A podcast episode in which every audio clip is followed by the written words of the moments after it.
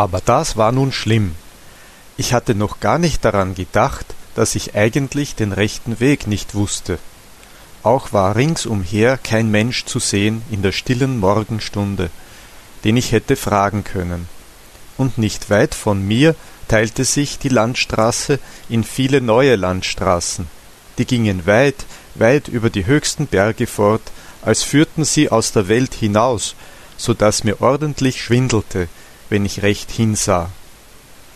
Endlich kam ein Bauer des Weges daher, der, glaub ich, nach der Kirche ging, da es heut eben Sonntag war, in einem altmodischen Überrocke mit großen silbernen Knöpfen und einem langen spanischen Rohr mit einem sehr massiven, silbernen Stockknopf darauf, der schon von weitem in der Sonne funkelte. Ich frug ihn sogleich mit vieler Höflichkeit Können Sie mir nicht sagen, wo der Weg nach Italien geht? Der Bauer blieb stehen, sah mich an, besann sich dann mit weit vorgeschobener Unterlippe und sah mich wieder an. Ich sagte noch einmal Nach Italien, wo die Pomeranzen wachsen. Ach, was gehen mich seine Pomeranzen an, sagte der Bauer da und schritt wacker wieder weiter. Ich hätte dem Manne mehr Konduit zugetraut, denn er sah recht stattlich aus. Was war nun zu machen? Wieder umkehren und in mein Dorf zurückgehen? Da hätten die Leute mit den Fingern auf mich gewiesen, und die Jungen wären um mich herumgesprungen. Ei, tausend Willkommen aus der Welt. Wie sieht es denn aus in der Welt? Hat er uns nicht Pfefferkuchen mitgebracht aus der Welt? Der Portier mit der kurfürstlichen Nase, welcher überhaupt viele Kenntnisse von der Weltgeschichte hatte, sagte oft zu mir Wertgeschätzter Herr Einnehmer, Italien ist ein schönes Land, da sorgt der liebe Gott für alles, da kann man sich im Sonnenschein auf den Rücken legen, so wachsen einem die Rosinen ins Maul, und wenn einen die Tarantel beißt, so tanzt man mit ungemeiner Gelenkigkeit, wenn man auch sonst nicht tanzen gelernt hat. Nein, nach Italien, nach Italien, rief ich voller Vergnügen aus und rannte, ohne an die verschiedenen Wege zu denken, auf der Straße fort, die mir eben vor die Füße kam. Als ich eine Strecke so fortgewandert war, sah ich rechts von der Straße einen sehr schönen Baumgarten wo die Morgensonne so lustig zwischen den Stämmen und Wipfeln hindurchschimmerte, dass es aussah, als wäre der Rasen mit goldenen Teppichen belegt. Da ich keinen Menschen erblickte, stieg ich über den niedrigen Gartenzaun und legte mich recht behaglich unter einem Apfelbaum ins Gras, denn von dem gestrigen Nachtlager auf dem Baume taten mir noch alle Glieder weh. Da konnte man weit ins Land hinaussehen, und da es Sonntag war, so kamen bis aus der weitesten Ferne Glockenklänge über die stillen Felder herüber, und geputzte Landleute zogen überall zwischen Wiesen und Büschen nach der Kirche. Ich war recht fröhlich im Herzen. Die Vögel sangen über mir im Baume, ich dachte an meine Mühle und an den Garten der schönen gnädigen Frau. Und wie das alles nun so weit, weit lag, bis ich zuletzt einschlummerte. Da träumte mir, als käme diese schöne Frau aus der prächtigen Gegend unten zu mir gegangen oder eigentlich langsam geflogen zwischen den Glockenklängen und mit langen weißen Schleiern, die im Morgenrote wehten. Dann war es wieder, als wären wir gar nicht in der Fremde, sondern bei meinem Dorf an der Mühle in den tiefen Schatten, aber da war alles still und leer, wie wenn die Leute sonntags in der Kirche sind und nur der Orgelklang durch die Bäume herüberkommt, dass es mir recht im Herzen weh tat. Die schöne Frau aber war sehr gut und freundlich. Sie hielt mich an der Hand und ging mit mir und sang in einem fort in dieser Einsamkeit das schöne Lied, das sie damals immer frühmorgens am offenen Fenster zur Gitarre gesungen hat und ich sah dabei ihr Bild in dem stillen Weiher noch viel tausendmal schöner, aber mit sonderbaren, großen Augen, die mich so starr ansahen, dass ich mich beinah gefürchtet hätte. Da fing auf einmal die Mühle erst in einzelnen langsamen Schlägen, dann immer schneller und heftiger anzugehen und zu brausen. Der Weiher wurde dunkel und kräuselte sich. Die schöne Frau wurde ganz bleich, und ihre Schleier wurden immer länger und länger und flatterten entsetzlich in langen Spitzen wie Nebelstreifen hoch am Himmel empor. Das Sausen nahm immer mehr zu, oft war es, als bliese der Portier auf seinem Fagott dazwischen, bis ich endlich mit heftigem Herzklopfen aufwachte. Es hatte sich wirklich ein Wind erhoben, der leise über mir durch den Apfelbaum ging. Aber was so brauste und rumorte, war weder die Mühle noch der Portier, sondern derselbe Bauer, der mir vorhin den Weg nach Italien nicht zeigen wollte. Er hatte aber seinen Sonntagsstaat ausgezogen und stand in einem weißen Kamisol vor mir. Na, sagte er, da ich mir noch den Schlaf aus den Augen wischte, will er etwa hier Poparenzen glauben? Dass er mir das schöne Gras so zertrampelt, anstatt in die Kirche zu gehen, er Faulenzer. Mich ärgerte es nur, dass mich der Grobian aufgeweckt hatte. Ich sprang ganz erbost auf und versetzte geschwind. Was? Er will mich hier ausschimpfen? Ich bin Gärtner gewesen, ehe er daran dachte, und Einnehmer. Und wenn er zur Stadt gefahren wäre, hätte er die schmierige Schlafmütze vor mir abnehmen müssen und hatte mein Haus und meinen roten Schlafrock mit gelben Punkten. Aber der Knollfink scherte sich gar nichts darum, sondern stemmte beide Arme in die Seiten und sagte bloß Was will er denn? Hehe. Dabei sah ich, dass es eigentlich ein kurzer, stämmiger, krummbeiniger Kerl war und vorstehende, glotzende Augen und eine rote, etwas schiefe Nase hatte. Und wie er immerfort nichts weiter sagte als He, he, und dabei jedes Mal einen Schritt näher auf mich zukam, da überfiel mich auf einmal eine so kuriose, grausliche Angst, dass ich mich schnell aufmachte, über den Zaun sprang und ohne mich umzusehen immerfort querfeldein lief, dass mir die Geige in der Tasche klang. Als ich endlich wieder stillhielt, um Atem zu schöpfen, war der Garten und das ganze Tal nicht mehr zu sehen, und ich stand in einem schönen Walde. Aber ich gab nicht viel darauf acht, denn jetzt ärgerte mich das Spektakel erst recht, und dass der Kerl mich immer eher nannte, und ich schimpfte noch lange im stillen für mich. In solchen Gedanken ging ich rasch fort und kam immer mehr von der Landstraße ab, mitten in das Gebirge hinein. Der Holzweg, auf dem ich fortgelaufen war, hörte auf, und ich hatte nur noch einen kleinen, wenig betretenen Fußsteig vor mir. Ringsum war niemand zu sehen und kein Laut zu vernehmen. Sonst aber war es recht anmutig zu gehen. Die Wipfel der Bäume rauschten und die Vögel sangen sehr schön. Ich befahl mich daher Gottes Führung, zog meine Violine her hervor und spielte all meine liebsten Stücke durch, dass es recht fröhlich in dem einsamen Wald erklang. Mit dem Spielen ging es aber auch nicht lange, denn ich stolperte dabei jeden Augenblick über die fatalen Baumwurzeln, auch fing mich zuletzt an zu hungern. Und der Wald wollte noch immer gar kein Ende nehmen.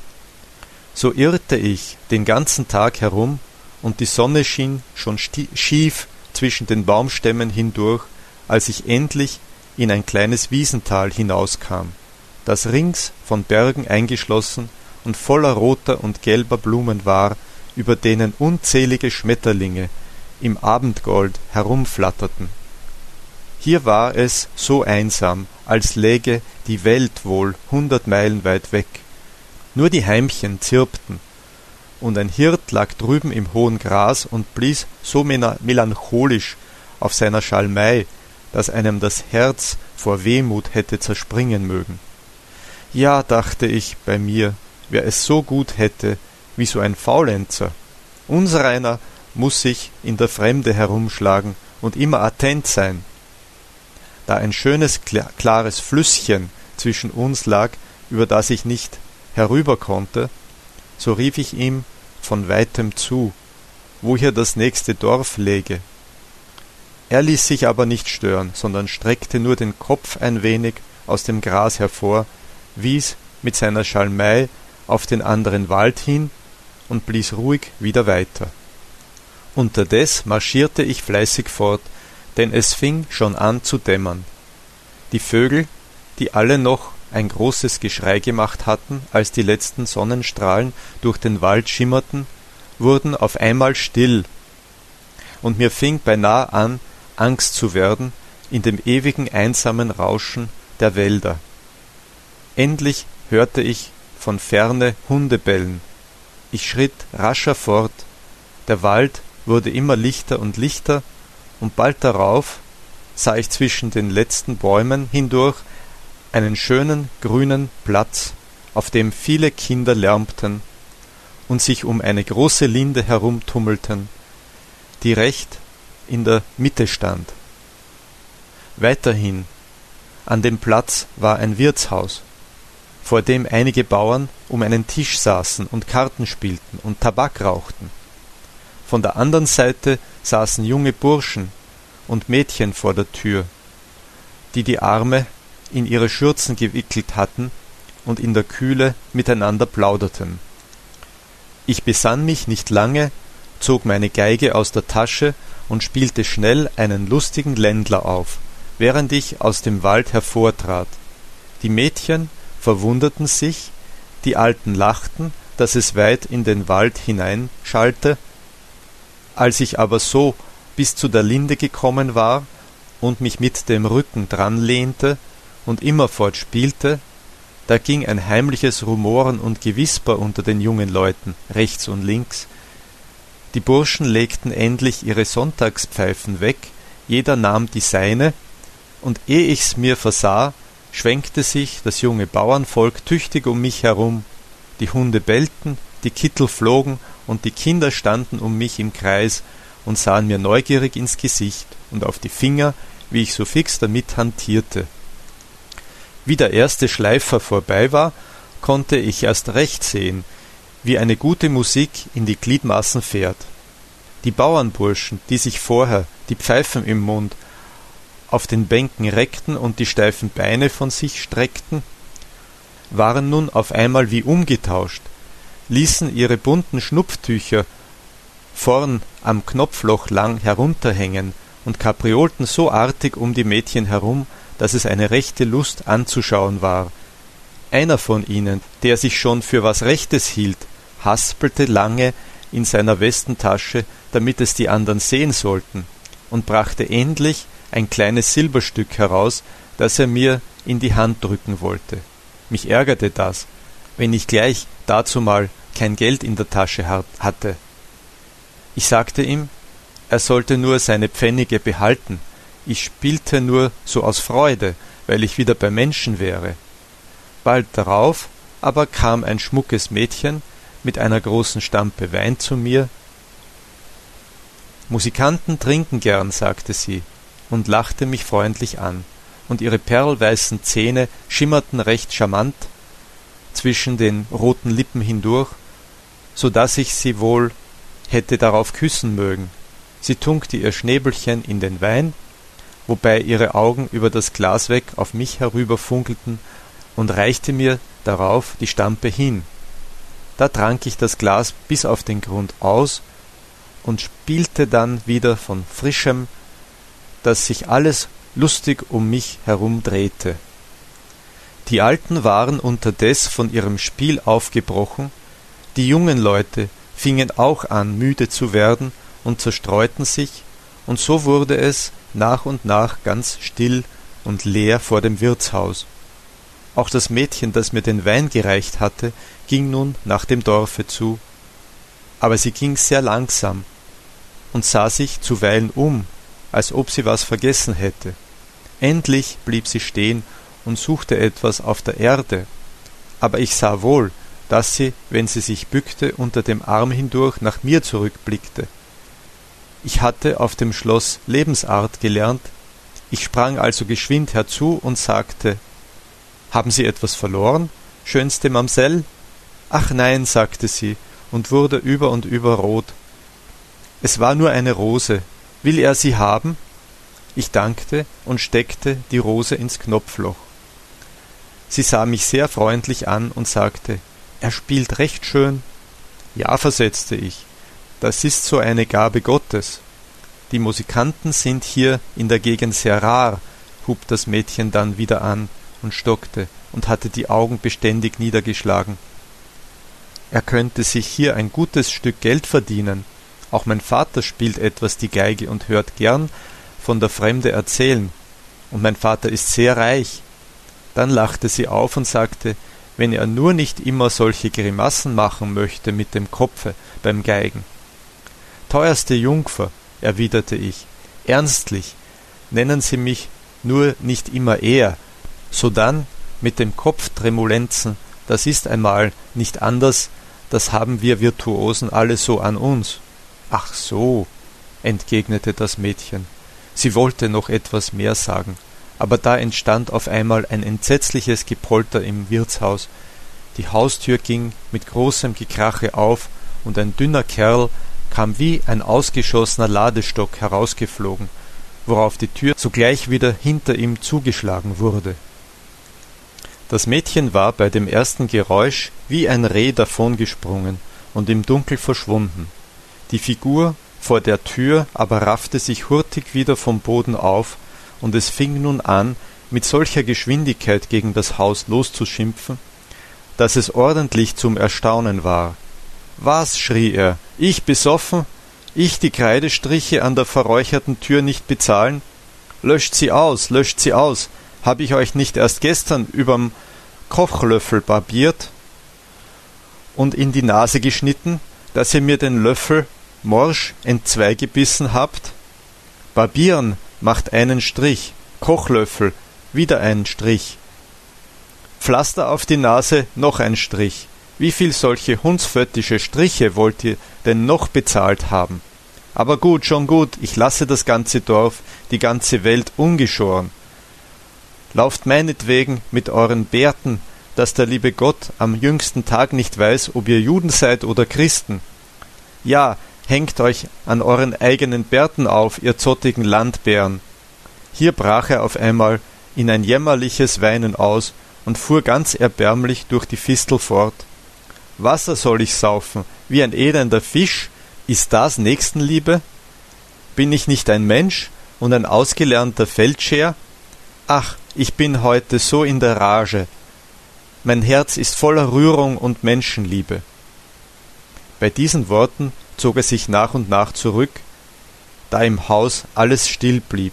Als er mich erblickte, kam er mit ausgebreiteten Armen auf mich los. Ich glaubte, der tolle Kerl wollte mich embrassieren. Ich sprang aber auf die Seite, und so stolperte er weiter, und ich hörte ihn noch lange, bald grob, bald fein, durch die Finsternis mit sich diskurieren. Mir aber ging mancherlei im Kopf herum. Die Jungfer, die mir vorhin die Rose geschenkt hatte, war jung, schön und reich. Ich konnte da mein Glück machen, ehe man die Hand umkehrte und Hammel und Schweine, Puter und fette Gänse mit Äpfeln gestopft, ja, es war mir nicht anders, als sehe ich den Portier auf mich zukommen. Greif zu, Einnehmer, greif zu, jung gefreit hat niemand gereut. Wer's Glück hat, führt die Braut heim. Bleibe im Lande und nähre dich tüchtig. In solchen philosophischen Gedanken setzte ich mich auf den Platz, der nun ganz einsam war, auf einen Stein nieder. Denn an das Wirtshaus anzuklopfen traute ich mich nicht, weil ich kein Geld bei mir hatte. Der Mond schien prächtig, von den Bergen rauschten die Wälder durch die stille Nacht herüber, manchmal schlugen im Dorf die Hunde an, das weiter im Tal unter Bäumen und Mondschein wie begraben lag. Ich betrachtete das Firmament wie da einzelne Wolken langsam durch den Mondschein zogen und manchmal ein Stern weit in der Ferne herunterfiel. So, dachte ich, scheint der Mond auch über meines Vaters Mühle und auf das weiße gräfliche Schloss. Dort ist nun auch schon alles lange still, die gnädige Frau schläft, und die Wasserkünste und Bäume im Garten rauschen noch immer fort wie damals und allen ist's gleich, ob ich noch da bin oder in der Fremde oder gestorben. Da kam mir die Welt auf einmal so entsetzlich weit und groß vor, und ich so ganz allein darin, dass ich aus Herzensgrunde hätte weinen mögen.